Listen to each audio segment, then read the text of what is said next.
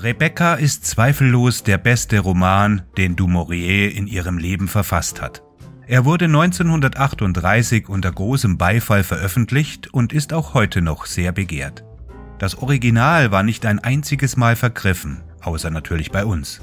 Gekonnt webt die Autorin eine Geschichte voller Geheimnisse und Spannung, die sich um das schöne Haus Manderley dreht. Ein Geheimnis, das auch nach der letzten Seite nicht ganz gelöst wird.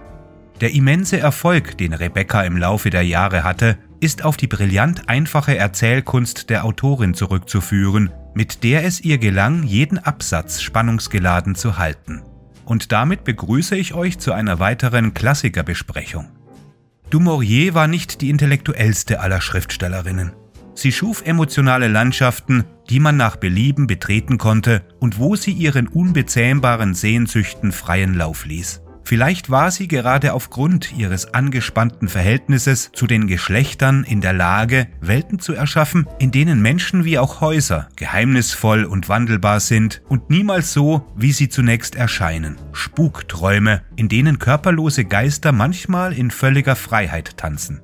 Die Geschichte selbst ist raffiniert um eine Welt voller Geheimnisse gewebt, mit dem wunderschönen Mandalay als Kulisse. Mit jeder Zeile, die du Maurier schreibt, steigert sich die Spannung, bis der Leser sich danach sehnt, die Wahrheit zu erfahren. Gleichzeitig ist es nicht ganz so klar, ob man dieser Wahrheit dann überhaupt trauen kann. Diese Ungewissheit rührt zum Teil von der Ich-Erzählweise, die du Maurier in diesem Roman gewählt hat. Sie schrieb ihn aus der Perspektive einer jungen, namenlosen Erzählerin, die den schneidigen, aber unglücklichen Max de Winter kennenlernt, während sie als Begleiterin einer Dame in einem Grand Hotel in Monte Carlo arbeitet. Das Mädchen ist ängstlich, aufmerksam, verträumt, furchtbar romantisch, eine ewige Fantastin, deren Ängste und Unsicherheiten außer Kontrolle geraten, als sie Herrin über das gespenstische Mandalay wird. Es bleibt den Lesern überlassen, sich Informationen über die Erzählerin selbst zu erschließen, eine Vorgehensweise, die das Rätsel noch verstärkt. Die Erzählerin ist roh wie ein Ei, praktisch ein Schulmädchen, mit ihrem schlachsigen Haar und ihren abgebissenen Nägeln, ihre Unfähigkeit, mit Bediensteten zu sprechen oder ein Haus zu führen. Rebecca hingegen ist komplett, geleckt und exquisit wie der unbezahlbare Porzellanamor, den die ungeschickte Erzählerin zerbricht. Es war Rebecca, die Mandalay erschaffen und das schöne alte Haus zur Apotheose weiblicher Talente und Tugenden gemacht hat. Jede Figur hat ihre eigene Version der Ereignisse, was es unmöglich macht, die Erzählung einer Person als vollständig wahr zu akzeptieren. Zwar hat Maxime de Winter seine Ex-Frau wegen ihrer Affäre mit einem anderen Mann umgebracht, aber da Rebecca tot ist, können wir nie sicher sein, ob Maxime tatsächlich die Wahrheit sagt oder nicht. Als Leser müssen wir uns einfach auf sein Wort verlassen. Im Laufe des Romans werden die Dinge immer undurchsichtiger. Selbst die Justiz ist nicht in der Lage, der Wahrheit auf die Spur zu kommen, und der örtliche Richter stuft Rebekkas Tod zu Unrecht als Selbstmord ein. Erstaunlicherweise wird der Leser irgendwie manipuliert oder überredet, zu glauben, dass der Mord an Rebecca und seine Verheimlichung notwendig, ja sogar romantisch sind, dass es ein weitaus schlimmeres Schicksal ist, betrogen zu werden, als den Tod einer Frau in Kauf zu nehmen. Es ist eine grimmige Umarbeitung von Blaubart, in der der Mörder plötzlich zum Opfer wird, das trotz seiner blutigen Hände bewundert wird. Es gibt Parallelen zwischen Daphne du Mauriers Rebecca und Charlotte Brontës Jane Eyre. Du Maurier scheint generell stark von den Brontë-Schwestern beeinflusst worden zu sein, was man auch an Jamaika Inn sehen konnte, einem anderen Buch von Du Maurier, das bereits von Emily Brontës Sturmhöhe inspiriert wurde. Das dürfte auch der Grund sein, warum man Rebecca unter anderem zur späten Schauerromantik zählt, während der Roman ebenfalls auf allen Krimi-Bestenlisten auftaucht. Ein großer Teil von Rebecca ist jedoch von Du Mauriers eigenem Leben inspiriert, insbesondere von ihrer Beziehung zu ihrem Vater. Die Kindheitserinnerungen der Autorin an Cornwalls Manorbilly sowie ihre Besuche im Haus Milton Hall der Familie Wentworth Fitzwilliam scheinen die Inspiration für das berüchtigte Haus Manderley gewesen zu sein. Die namenlose Erzählerin wurde als Studie der Eifersucht nach ihrem eigenen Vorbild gestaltet.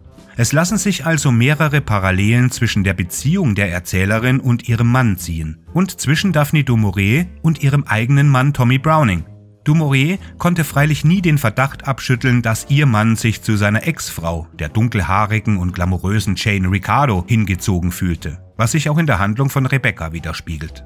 Einer der größten Vorwürfe, mit denen sich Daphne du Maurier zu Lebzeiten auseinandersetzen musste, waren wie gesagt Plagiatsvorwürfe.